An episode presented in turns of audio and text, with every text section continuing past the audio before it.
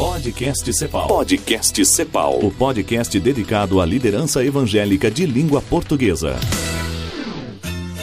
Muito bem-vindos ao Podcast Cepal. Estamos aqui no Aquário de Ideias, na parceria de Cepal, Irmãos.com e Aleluia Bells, que é nosso parceiro realizador do Aquário de Ideias Sim. desse ano. E eu estou aqui, eu sou o Paulinho, estou aqui com a esposinha Adriana, que eu tenho certeza que vai dar uma saudação em português de Portugal agora. Ah, com certeza! Estragou a minha abertura. eu sou a Adriana e eu estou aqui com o Roberto Luz e com Magali Luz. Roberto, é Rubens. Rubens. Não, é que lá em Portugal, Rubens e Roberto, por causa do Roberto Leal. Porque é do roda da vida, né? Gente, eu tô muito feliz de gravar com vocês. Eu confesso o seguinte, que assim, tinha muitas pessoas que a gente queria gravar aqui, mas vocês, eu falei, eu preciso gravar. Eu falei, ai. Gente, "Rubens, precisa dar eu um acho que eu jeito, até perturbei bastante vocês, porque eu falei, gente, vocês não podem ir embora do Brasil sem gravar com a gente. Aham. Eu não sei quando vocês voltam, se o ano que vem vocês vão estar aqui e tal. E a gente tá muito feliz de gravar Tomara com que vocês, você não se verdade. arrependa, né? Sejam bem-vindos, Rubens e Magali. Obrigada. Muito bom ter vocês aqui. A Adri já adiantou. Rubens e Magali são missionários em Portugal, Exatamente. trabalhando com educação cristã lá, principalmente. Mas a gente quer saber da história de vocês, quer saber de onde tudo começou. Se vocês são portugueses ou brasileiros. Vocês são de São Paulo, né? Nós somos de São Paulo, é, capital, os dois. Nos encontramos no seminário, quando eu estava estudando, Olha. lá no Seminário Batista Regular. Uhum. E o Rubens chegou lá e foi me buscar. Depois nós casamos e fomos para Palavra da Vida, estudamos lá. Uhum. E de lá nós saímos para o ministério mesmo, né? Isso. Trabalhamos vários anos com acampamentos, Sim. Acampamento que batista legal. regular. É. E formamos dali a plataforma de como ajudar a igreja a desenvolver. Porque muitos dos jovens da igreja vinham para o acampamento para serem treinados e preparados. Uhum. E aí então voltavam para suas igrejas mais animados, com Sim. mais vontade de fazer todas as coisas que a igreja tinha necessidade. Uhum. Então isso foi despertando no nosso coração também um foco de ministério, Uhum. né? que era investir na vida dos jovens, Sim. na igreja, para servir na igreja deles. Entendi. Então o acampamento era uma plataforma para preparar esses jovens para voltar para suas igrejas e dar o melhor lá. Vocês se dedicavam integralmente já ao ministério Já, desde o já. início. Sim. Quando nós casamos e fomos para o Seminário Palavra da Vida, a nossa igreja já nos enviou como missionários, mesmo estudantes. Né? Legal, E aí, né? nesse período do Palavra da Vida, a gente já cuidava do acampamento Maranata. E depois nós fizemos um treinamento nos Estados Unidos de acampamento e voltamos para trabalhar no acampamento no Brasil. Olha, mas que nó no cérebro que vocês davam nos jovens, né? Uhum. Porque vocês recebiam jovens no acampamento, vocês mentoriavam, davam treinamento, Isso. capacitava e inspirava eles de uma forma que eles queriam trabalhar na igreja, mas às vezes chegava na igreja e o negócio não tava muito organizado, né? Esse é um E grande foi- choque, né? Os jovens voltando do acampamento e encontrando a É. Mas realidade da a igreja. gente tinha contato com esses jovens o ano inteiro. Então, o ano inteiro a gente ia animando eles, Ah, fazíamos encontros, né? tinha esse contato e o ponto mesmo alto, antes da é, internet, o ponto né? alto deles era, era a Ah, temporada, né? O ponto alto deles Aham. era a temporada de acampamento e que eles ganhavam aquela injeção de ânimo, Aham. né? E muitos deles estão no ministério hoje. Ah, então, isso é muito legal. gostoso. Vira e mexe, a Que gente orgulho, encontra né? um ou outro que está servindo o Senhor. Bem legal. Aham. Mas aí vocês sentiram essa necessidade de também trabalhar com a igreja para desenvolver o ministério, para fazer treinamento com líderes. Como é que a gente vai treinar líderes para a igreja se você não tem uma visão clara de como funciona uma igreja por dentro? Então a ideia era essa, era de compreender a necessidade que o pastor tem dentro da sua igreja, porque quando você está fora, então você não lida com aqueles problemas, você lida muitas vezes com a, a nata da igreja. Os melhores jovens é os que querem ir para o acampamento, querem receber um treinamento, querem ter um discipulado. Mas como é a vida do pastor dentro da igreja? Nem sempre ele está encontrando com todos aqueles que estão estimulados, motivados para estar fazendo o trabalho. Então isso nos levou também para compreender o ministério pastoral. Então nós somos pastores na igreja em São Paulo, trabalhamos com essa mentalidade de trazer para dentro da igreja, para a liderança da igreja, a necessidade de um discipulado, que era se reproduzir em outros. Uma geração abençoando outra geração. Nós, líderes, hoje somos os responsáveis para a liderança de amanhã. Que tipo de igreja, que tipo de pessoas, de visão nós estamos deixando para a próxima geração. E 40 anos atrás não se falava muito em discipulado, né? Então a gente É estava mesmo? começando aqueles livros primeiros de discipulado, né? E o, o fato de ter estudado no Palavra da Vida nos ajudou muito, porque a visão no Palavra da Vida também era muito de discipulado, né? Então a gente Sim, sempre foi co- forte, é, né? começou nisso, né? Já de treinar, de discipular, de mostrar responsabilidade no corpo, né? E vocês encontraram alguma barreira, alguma dificuldade assim? Porque vocês eram novos, né? Nessa época, Sim. trabalhando. E aí você chegar assim na igreja, falar com o pastor pra fazer um discipulado, um mentoreamento. Vocês tiveram alguma barreira, algum certo tipo de dificuldade pelos pastores, assim, mais velhos que vocês? Não, ou não, porque Não. também, é, primeiro a gente já fazia isso pelo acampamento, mas é, como o Rubens se tornou pastor de uma igreja, então ele também Ah, ganhou legal. essa autoridade, Ah, né, entendi. diante dos outros pastores. Isso ajudou muito, né? Uma coisa boa era que os pastores viam o resultado destes jovens que passavam por esse processo no acampamento. Então eles queriam. Então eles ficavam Uau, pedindo: olha, leva esse jovem da nossa igreja para fazer parte da equipe do acampamento. Então estas coisas foram abrindo portas pelo resultado. Estes jovens reproduziram aquilo que aprenderam. Então foram discipulados e fizeram discipulado na sua igreja. Então eles não voltavam para a igreja sem vontade de fazer as coisas. Eles voltavam cheio de ânimo para fazer. E tinha uma estratégia. Quer dizer, é fazer outro discípulo. É investir na vida de uma outra pessoa. Nós fomos bem jovens para Natal, quando nós assumimos verdadeiramente o primeiro ministério sozinhos como pastor, mas era, assim, era um ministério da igreja, era um ministério do seminário ensinando e era um ministério do acampamento da igreja. Então, vi, nós tínhamos 28 anos, nossos filhos tinham 3 e 4 Nossa, anos, né? E foi assim, foi o nosso primeiro desafio de enfrentar. E no Nordeste era uma outra cultura, a gente achando que era tudo Brasil, achando que ia se dar bem. Chegamos lá, nós vimos que a gente se deu melhor nos Estados Unidos na cultura do que quando a gente foi pro Nordeste. A gente Olha teve só. que aprender a primeira lição de transcultural. Foi quando nós saímos de São Paulo e fomos pro Nordeste. E lá nós tínhamos um grupo de muitos casais com os filhos da mesma idade. E o clamor foi: vamos começar uma escola. Pô, Como é que nós vamos fazer com todas essas crianças? E aí foi nossa primeira escola, primeiro ministério de, de fundar uma escola. Foi uma escola que durou por 36 anos, né? Ou mais. E tinha desde o berçário até o terceiro ano, ensino médio, né?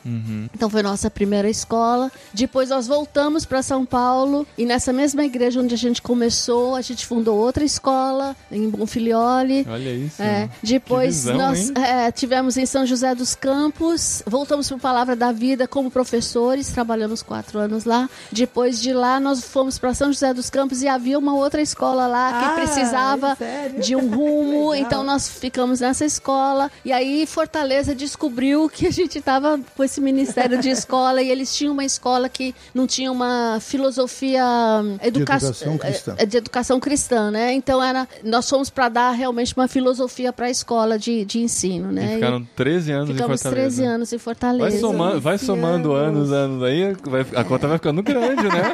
É, nós temos 40 anos de casado. Olha né? só. E aí, legal. depois de estar lá em Fortaleza, e, e meu filho foi para Portugal, ele trabalhava com o Summit naquela época, ele- e eles perguntaram o tipo de pessoas que eles precisavam lá. E quando o diretor do seminário descreveu a pessoa que eles queriam, Onde? então, em Portugal. Em Portugal já. Então, tá. O filho foi pra É. Portugal. Então, ele olhou pro chefe dele, o chefe dele olhou pra ele e falou: Meu pai, minha mãe. Ai, e, eles fal... e ele falou: É, o Rubens e a Magali, né? E aí ele pegaram o telefone e disse assim: Portugal, é o lugar de vocês, pode vir pra cá. Eu falei: Sim, legal. então Deus tem que Que falar com a gente, né? Nossa, é tão lindo, porque é ver a admiração, né, do filho pelos pais. E aí ver um currículo, assim, de uma listagem de qualificação e ele E pensar reconhecer, é, muito- foi um nossa, presente, muito foi. gratificante. Para nós E- isso foi bem importante, porque nós não fomos só porque nós queríamos. Uhum. Foi um projeto de família.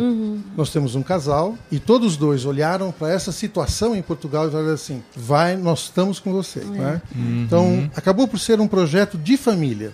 Os dois já eram adultos, já eram responsáveis pela sua própria vida. Então, nós nos sentimos nessa fase da vida, quando muitos estão procurando uma rede para deitar, tomando água de Ainda mais no Nordeste, né? Deus nos abriu uma porta grande de trabalho em Portugal, utilizando recursos e conhecimentos que ele já havia nos dado ao longo dos nossos anos de vida. Então, uma coisa que eu sempre fico a pensar, né? Né? As pessoas, quando chegam na melhor idade, ele tem experiência, muitas vezes tem recursos Aham. próprios e ele se aposenta. Aí vai pra rede, né? É, Quando Deus tem uma grande oportunidade para pregar o evangelho, né? porque você tem a experiência. Sim. Eu lembro que o meu pastor, no dia da despedida lá em Fortaleza, porque nós fomos para Natal e de Natal que nós fomos enviados, né? E meu pastor falou assim baixinho no meu ouvido: vocês são dois aventureiros. E eu disse: eu sou mesmo. legal. E depois, no outro dia, ele me ligou pedindo perdão. Ele falou assim: não, é isso mesmo, tem que ser aventureiro. Eu falei, pastor, eu não quero morrer sentada numa cadeira de balanço. Eu Oh. quero servir o Senhor enquanto eu tiver vida. Aí ele nos abençoou mesmo. E a igreja de Natal, quando a gente tinha trabalhado lá naquela escola no começo, que abraçou o projeto de Portugal, porque a gente crê que nenhum missionário vai sozinho, que uma igreja tem que reconhecer. Então nós fomos pra lá. Eles não- tinham certeza o que queriam fazer com aquela escola, mas nós não queríamos mais trabalhar com escola. E eles disseram: fiquem aqui, pega esse filho que é de vocês, diga pra nós o que, que a gente faz com essa escola e se a paixão que vocês têm por Portugal cair no nosso coração, nós enviamos vocês. E aí nós ficamos, nós falamos, ixi, escola, né? Escola em Natal. Em Natal. Tá. Aí eu entrei na parte administrativa, financeira, e o Rubens na direção toda geral. E em dois anos Deus nos deu uma equipe, mostrou Olha que a escola tinha isso. capacidade de continuar. E ainda o Rubens dirigiu a escola um ano de Portugal aqui pelo Skype Ah. com a equipe que ele deixou. Olha Que só. Legal. Se vocês quiserem aprender uma palavra nova em português, foi muito fish, Fish. muito giro, né? Ser a igreja. amor, fixe. Fish, ser a igreja de Natal, né? Que nos enviou, assim, porque eles nos conheciam e eles estavam vivendo um, um estilo de vida de discipulado. E eles queriam a gente de volta, que eles falaram: nós aprendemos de discipulado com vocês e nós queremos que vocês estejam conosco de novo, né? Então foi muito importante ser a igreja Que de ciclo, Natal nos né? enviar. Que Ciclo É. bonito, né? Foi, foi.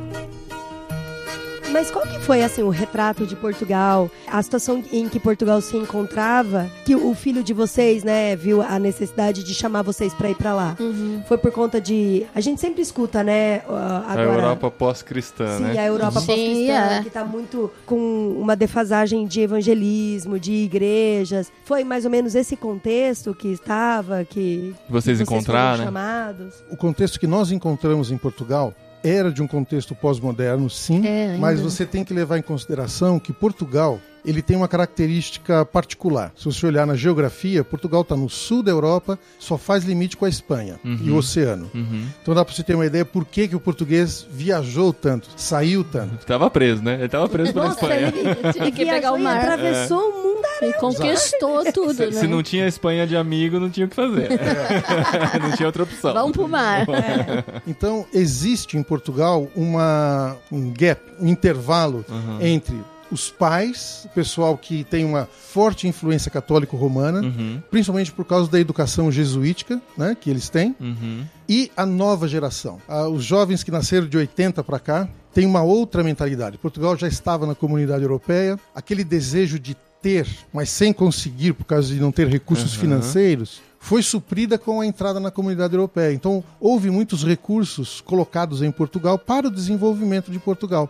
E aí, esses jovens, essa nova geração, começou a olhar para Jesus e para a igreja como algo do passado, algo dos pais, dos Nossa, avós. história, lenda, Isso. um negócio assim. E o que eles queriam eram ter coisas. Então se tornou uma geração extremamente consumista e materialista. Uhum. Mas começaram a descobrir que o ter também não supre suas necessidades interiores. e aí descobriram bom, que né? precisavam de uma espiritualidade. E eles começaram a buscar essa espiritualidade, mas meio que sem rumo. Uhum. Qualquer coisa que parece com espiritualidade, eles estavam embarcando, estavam abraçando. Seja oriental, fosse do jeito que fosse. Então, isso abriu uma grande janela de oportunidades para nós, os cristãos, para viver o evangelho. Não venha falar de Jesus, viva aquilo que Jesus disse. ame, seja parceiro, seja disponível, deixe eles perceberem a sua fé em Jesus. Então, esse foi o grande desafio que nós encontramos em Portugal. É, e também a, necessidade que o, o missionário lá, o, o, o diretor do seminário tinha, era de ter um casal mais maduro, porque às vezes vai um casal muito jovem de missionários, se foram muitos, né, brasileiros e tudo, e chega lá,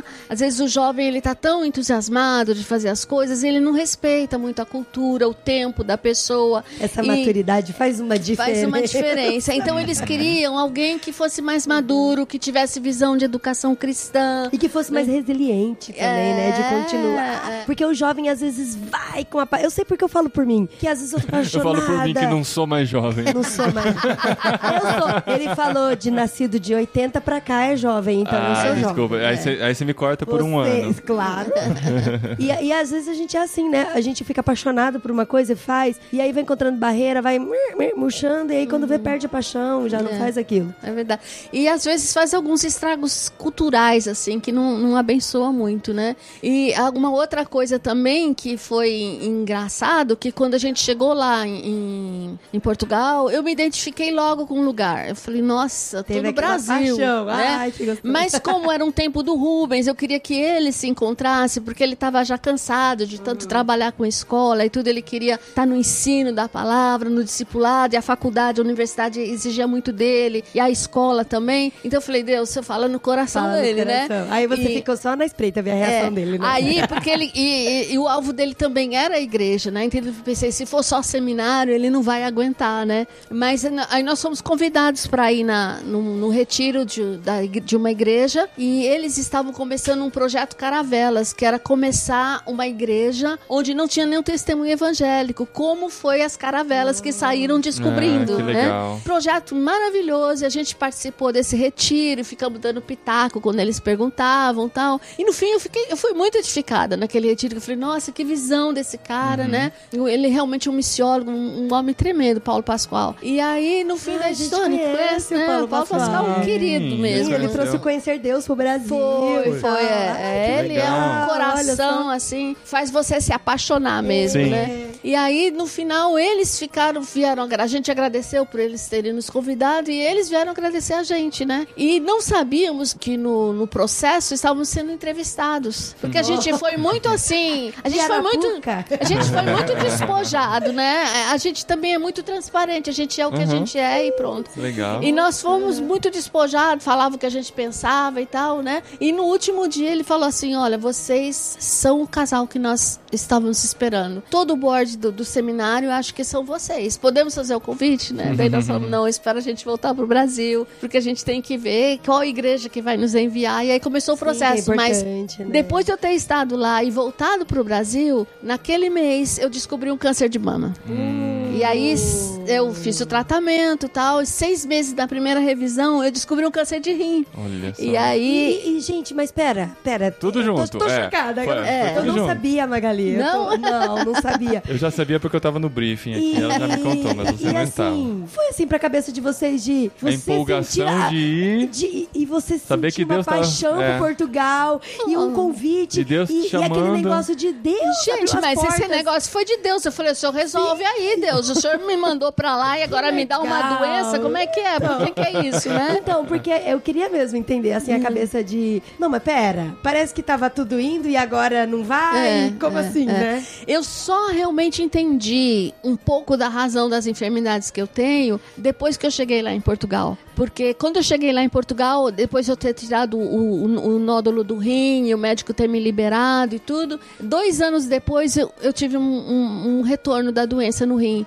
E eu tive que voltar ao Brasil e tirar meu rim, né? Olha E tudo isso foi um processo assim. Vocês de... estão há sete anos em Sete Portugal. anos, é. O tempo todo na luta. O tempo todo na luta. E eles e os portugueses acompanhando essa Ah. luta. E isso foi importante. Olha Né? só. Porque a comunidade que eu tô, assim, no começo, as mulheres muito medrosas, medo de diagnóstico, automedicação, de não se cuidar, né? Mas mesmo por medo. E quando eles começaram a ver o que Deus estava fazendo na minha vida, isso mudou a vida delas. Olha, então eu tenho várias Muitas mulheres que passaram a se cuidar mesmo na saúde e quando estão assim nervosa com alguma coisa que vai acontecer, eles param e falam assim: "Poxa, se você conseguiu, eu vou conseguir". Que legal. Então foi uma Nossa, coisa que, que eu falei: história. "Poxa, Deus, se o Senhor vai usar isso para engrandecer o teu nome e para embaralhar a mente dos médicos lá em Portugal, eles ficam doidinhos porque depois desses três cânceres terem acabado, eu tenho uma metástase no pulmão. Faz três meses que é do rim. E os Você médicos descobriu há três meses? não, três anos. Faz Ah, três anos, tá. desculpa, que, que eu tenho a metástase no pulmão. E tá tratando ainda? Tô tratando ainda, É né? E nesse ano deu uma aumentadinha, mas até agora não tinha aumentado nada. E, e depois de ter feito todos os testes e tudo, eu ia fazer uma cirurgia radioterápica e eles descobriram que as minhas lesões são metabolicamente muito lentas. Então eles não entendem por que, que eu tô tão bem. Então eles falam assim,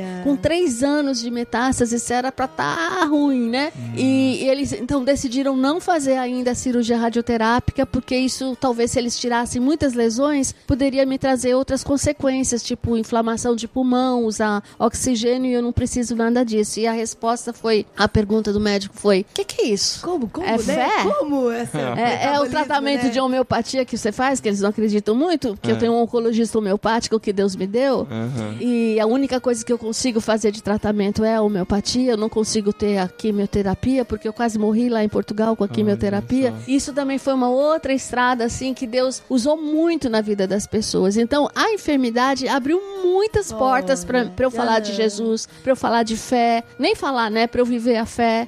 E, sim, e ganhar a simpatia das pessoas, né? E aprender coisa. ser, eh, as pessoas também terem liberdade de vir falar comigo sobre os seus problemas, sobre os seus medos, né? E- então a É gente não entende, porque, né? às vezes, assim, o missionário, ele fica, ele acaba vestindo uma capa de super-herói. Não. E às vezes, não ele vestindo, mas às vezes as pessoas colocam. Põe. Eu sei porque a gente já ouviu coisas assim do tipo, ah, ora, você pode orar pela gente porque você é missionário, tem uma conexão, É, né? é. E aí, quando as pessoas te veem adoecida, elas se colocam por igual. E aí consegue te ouvir, a entender, a abrir o coração. É. E aprender a orar por mim também. Olha, né?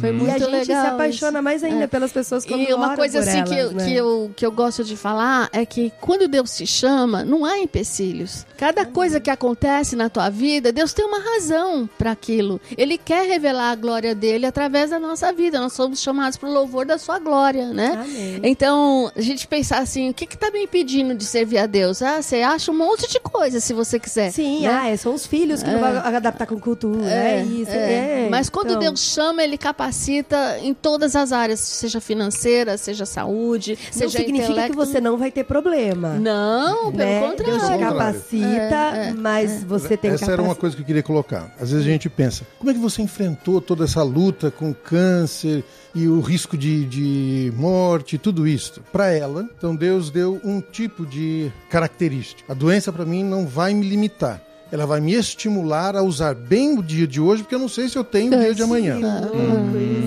Agora, Perspectiva, né? É, diferente é, É para quem tá Diem, né? Para quem está acompanhando. Eu não tenho um câncer, não tenho, graças a Deus a minha saúde é bem estável. Então, como é que você vive, como é que você desenvolve o ministério com alguém que lhe acompanhou 40 anos Uhum. e agora você tem a possibilidade de perder essa companhia? Então, isso é um consolo que vem de Deus, e eu digo assim, aquela expressão bem brasileira, né? Deus dá o cobertor de acordo com o frio. Então, não é fácil, mas a gente tem a medida de graça para aquela situação. Quando ela quase morreu três anos atrás, através da quimioterapia, então Deus nos deu uma força, vamos dizer assim, ou um consolo que foi necessário para aquele momento. Para a gente não entrar em desespero, não pensar em desistir das coisas, mas olhar pela Não, perspectiva não ficar de Deus. revoltado também, né? É. Porque a, a tendência do ser humano muitas vezes é ficar revoltado, né? Então, isso foi uma grande ajuda, mas eu digo que estas coisas acontecem quando você está em comunhão com Deus, realizando o trabalho dele na expansão do reino aqui, e ele lhe dá a graça necessária para aquele momento. Então, para outro momento, para outra dificuldade, ele vai lhe suportar também. Mas foi um tempo bem difícil, foram anos de cuidado, de planejar bem, por exemplo, como você vai usar os seus recursos financeiros, porque ela teve que algumas vezes vir para o Brasil. Rapidamente. Olha, vai pro Brasil porque agora você precisa fazer um tratamento com um médico que vem lhe acompanhando ao longo dos Que anos. não é igual vir de São Paulo Não. Águas de Lindóia, né? Exatamente. É, foi muito engraçado porque todo o nosso tempo de casado, o Rubens sempre era um pouco apreensivo da gente ter uma casa. E a preocupação dele da gente ter uma casa, que ele falava assim: ah, esposa de pastor, o pastor morre, e a esposa perde o o direito de morar na casa, coisa. queria ter uma casa. Então, quando nós tínhamos 25 anos de casado, Deus nos deu uma casa. E depois de seis anos a gente conseguiu pagar essa casa, né? Pelo com fundo de garantia, essas coisas, porque ninguém tinha reserva. Mas, quando Deus nos chamou para Portugal, nós vendemos essa casa e dedicamos todinha ela para o ministério. Então, foi o, foi o que Deus nos abençoou, né? É, para os tratamentos, para as viagens, né? Para os gastos que a mudança foi muito dispendiosa, né? E Deus usou a casa, né? Que Então foi legal. muito legal. Aventureiros mesmo. E né? hoje não, tem, hoje não tem mais casa, mas Deus levanta os irmãos que ganham uma Sim, ação, não sei o que quê, e mandam isso, dinheiro pra lá. É né? Então é, muito é muito, muito gostoso ter mesmo. essa vivência, confiança de que Deus tem o melhor, mesmo que você não está enxergando o melhor. E às vezes as pessoas olham e falam assim: você vai vender a sua casa para ir para missões? Gente, na idade de vocês, vocês É. não isso? É, Vocês têm que muito descansar. É, vocês têm tudo aqui, né? É, Então. Então eu creio que Deus coloca isso no seu coração. A gente não fez constrangido, não fez por, por nada, por nenhuma outra razão a não ser compreender qual era o chamado de Deus, como nós podíamos ser úteis ali e nós decidimos ser úteis, entende? E se Deus tiver outro plano, se ele tiver outra coisa, outra necessidade, ele também vai revelar. E eu sei que ele vai trazer paz ao nosso coração. Porque isso é algo que nós temos colocado sempre juntos. Deus vai trazer a paz entre nós pela decisão que a gente toma. Então, enquanto nós não tivermos em paz, nós não vamos para um passo tão radical, tão mais à frente, se não houver harmonia entre Isso nós. foi sempre desde o começo, né? Sempre. Quando a gente estava namorando e preparando pra casar, e nós casamos e já fomos pro Palavra da E Vida. vocês não casaram já- com uma casa. Não, nós com as casamos. contas, com salário. Não, nós casamos e fomos morar no, no, no quarto do seminário do Palavra da Vida. E a legal. gente comia com 10 alunos todo dia, né? e eu fui legal. trabalhar na Fiel, porque eu já, eu já era formada e ele estava terminando o curso. E nessa época, quando ele decidiu ir, ele tinha uma oferta de trabalho muito boa, muito boa. Eu também trabalhava, ganhava um bom dinheiro, então a gente já tá tranquilérrimo, tranquilérrimos os dois. Mas aí, é, quando ele foi lá para fazer o teste, né? E ele falou: Não, mas eu tenho esse chamado. e, o, e o diretor lá da, que da, da. Volkswagen na época, né? Era, me- era- ah, era. é. Era, uma, uma- era uma proposta pra uma empresa Era, mesmo, assim. era. Mas eu Sou só técnico for... em petroquímica. Ah, tá. Então era para trabalhar com a área de plástico. Entendi. Era uma época que estava entrando os plásticos nos carros. Aham. né? Então a Volkswagen tinha um programa interno para dar supervisão às fornecedoras de, de produtos. E formado, formado no Senai, né? Aham. Tempo integral, então os melhores empregos iam para esses alunos, né? Aham. E é uma, uma coisa bem específica, né? É. E, e- e essas formações bem específicas é que tem mais. Então acho que essa garantia, foi né? a, a primeiro abrir de mão, né, que a gente Uhum. fez juntos, né? Eu era rimo de família, eu sustentava a minha família e Deus me tirou de lá, né? E continuou sustentando minha família de outras maneiras, né? Uhum. E a gente foi viver de fé já no E seminário. sempre com essa paz no coração. Sempre, né? sempre. Foi Diferencial. A Bíblia fala que no mundo tereis aflição, né? Tem de bom ânimo, eu venci o mundo. Jesus falou isso pra nós. Então, de qualquer jeito, nós vamos ter aflição nesse mundo. Eu prefiro ter aflição no lugar que o Senhor separou pra eu estar, do que ter aflição que eu busquei pra minha vida, entendeu? Num lugar completamente diferente. Então, acho que as consequências são mais difíceis de suportar. Então, se eu tô tendo aflição no caminho que Deus separou pra mim, eu sei que Ele vai me dar força pra ultrapassar, né? Sim, sim. Eu acho que nessa nossa jornada, algumas coisas foram importantes. Primeiro, essa situação de ter um emprego de alto nível e ter aberto mão por causa do ministério. Na trajetória, quando tivemos os filhos, e aí chega a idade de estudar, faculdade, tudo isso. Eu tenho uma formação que eu fiz depois em pedagogia. Ah. E fiz um mestrado em educação. Quando nós estávamos em Fortaleza, a Universidade de Fortaleza estava à busca, estava procurando pessoas com mestrado na área de educação. Então, eles me encontraram, fiz a entrevista e comecei a trabalhar na universidade. Fiquei lá nove anos e foram os anos onde meus filhos precisaram de apoio para estudar. só. Então, o João Marcos queria estudar cinema. Foi para os Estados Unidos estudar. Ah, e ele estudou cinema? Estudou. Gente, Então, que da hora, Que. E a minha filha queria ser personal training. Então ela fez educação física na universidade que eu trabalhava, porque é de educação física na área de saúde e não na área da docência. Então, todos os dois fizeram o curso que queriam, na escola que São quiseram realizados fazer. no trabalho deles. Nunca, nunca tiveram uma limitação assim, ah, porque meu pai é pastor e a gente não E é, conseguiu. e é interessante que é, é isso, assim, na minha, na, na, na minha concepção, é, é, é isso que é a riqueza, Uhum. sabe? Você não precisa ter todos os recursos, mas Uhum. é, é Deus te mostrando o cuidado e o carinho dele. E no sabe? momento certo. Sim. Por exemplo, os anos na universidade foram os anos que os meus filhos precisaram de ter um suporte financeiro maior, Maior. um para estudar fora e a outra para estudar na universidade. Que era um curso caro que da era um curso universidade. caro, é uma né? universidade privada. Então, Deus supriu. E Que quando legal. Deus começou a nos preparar para ir para Portugal, mesmo que a gente não sabia, foi a época que a universidade encerrou o departamento que eu trabalhava. Então, ela deu uma indenização, pagou todos os direitos para os funcionários. Então, foi que nós quitamos nossa casa, o carro, ficamos livres. Pouco tempo depois, Deus começou a nos direcionar para Portugal. Então, imagina, a gente não tinha nenhuma dívida no Brasil. Estava tudo Tava organizado. organizadinho. Os filhos todos em ordem. Então eu vejo assim, Deus preparando as coisas. E se você está sensível àquilo que Deus quer, você consegue perceber, mesmo que depois, ah, então o Senhor já estava a preparar o caminho para a gente fazer o que nós estamos fazendo hoje. Então isso nos traz muito conforto no coração. Porque as lutas para fazer discípulos em Portugal é muito grande. Por causa do estilo da cultura do povo, as barreiras que tem com os brasileiros que foram para lá e não fizeram coisas E boas. fizeram bagunça com a cultura que vocês É. falaram. né? Então, isto tem nos dado a perseverança de saber que o Senhor está plantando. É como aquela história do bambu. Ele enfia as raízes durante cinco anos, para depois começar a crescer É mesmo. pra cima. Nossa, imagina que É um paciência. tipo de bambu. Ele é um bambu Vai, molha, ai, nada do gigante. bambu subir. Então, ele gasta tempo afundando suas raízes para depois dar os frutos para cima. Então, nós podemos enxergar isso. Hoje, eu olho, desses sete anos que nós estamos lá, Deus foi construindo relacionamentos. Porque trabalhar com formação de liderança, apoio, mentoria de pastores, isso não vai acontecer se ele não se relacionar contigo. Sim. Então, esses anos foram anos de construir esses relacionamentos. Então, as doenças da Magali, os desafios a serem superados.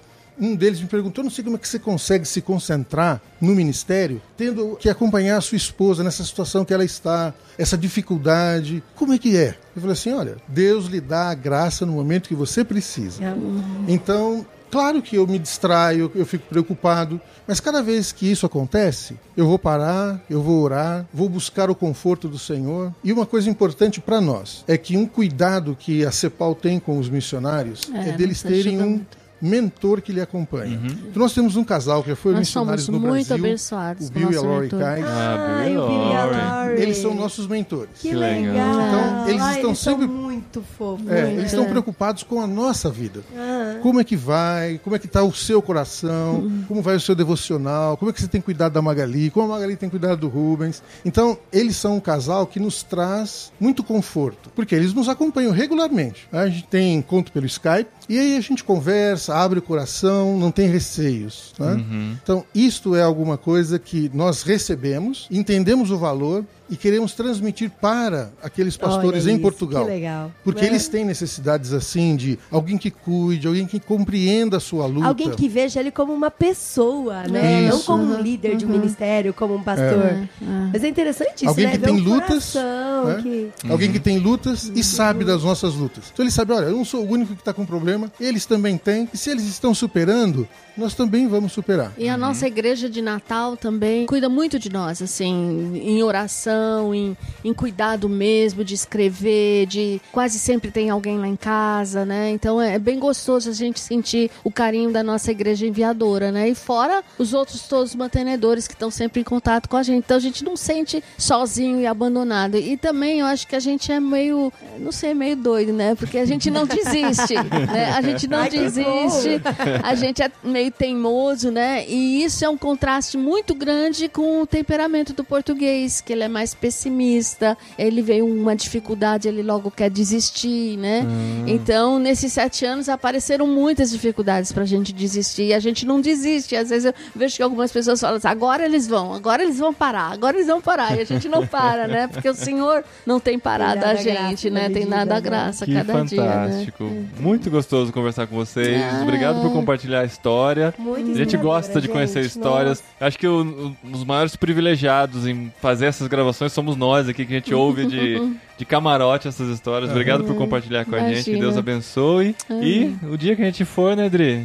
Ó, tem lá. Gente, eu A gente tenho, passa sabe, por eu Lisboa. tenho muita vontade de conhecer Portugal por conta de algumas coisas. Tem uma amiga minha que ela fez uma viagem missionária pra Portugal e ela só fala de Portugal. Só. Ela viajou pra Portugal dois anos atrás, aí ela voltou de novo e ela só fala de Portugal. e a gente vê. E ela tá muito apaixonada, assim. E aí eu fiquei com muita vontade de conhecer Uhum. Portugal. E outra que a ceia deve ter um vinho muito bom, né?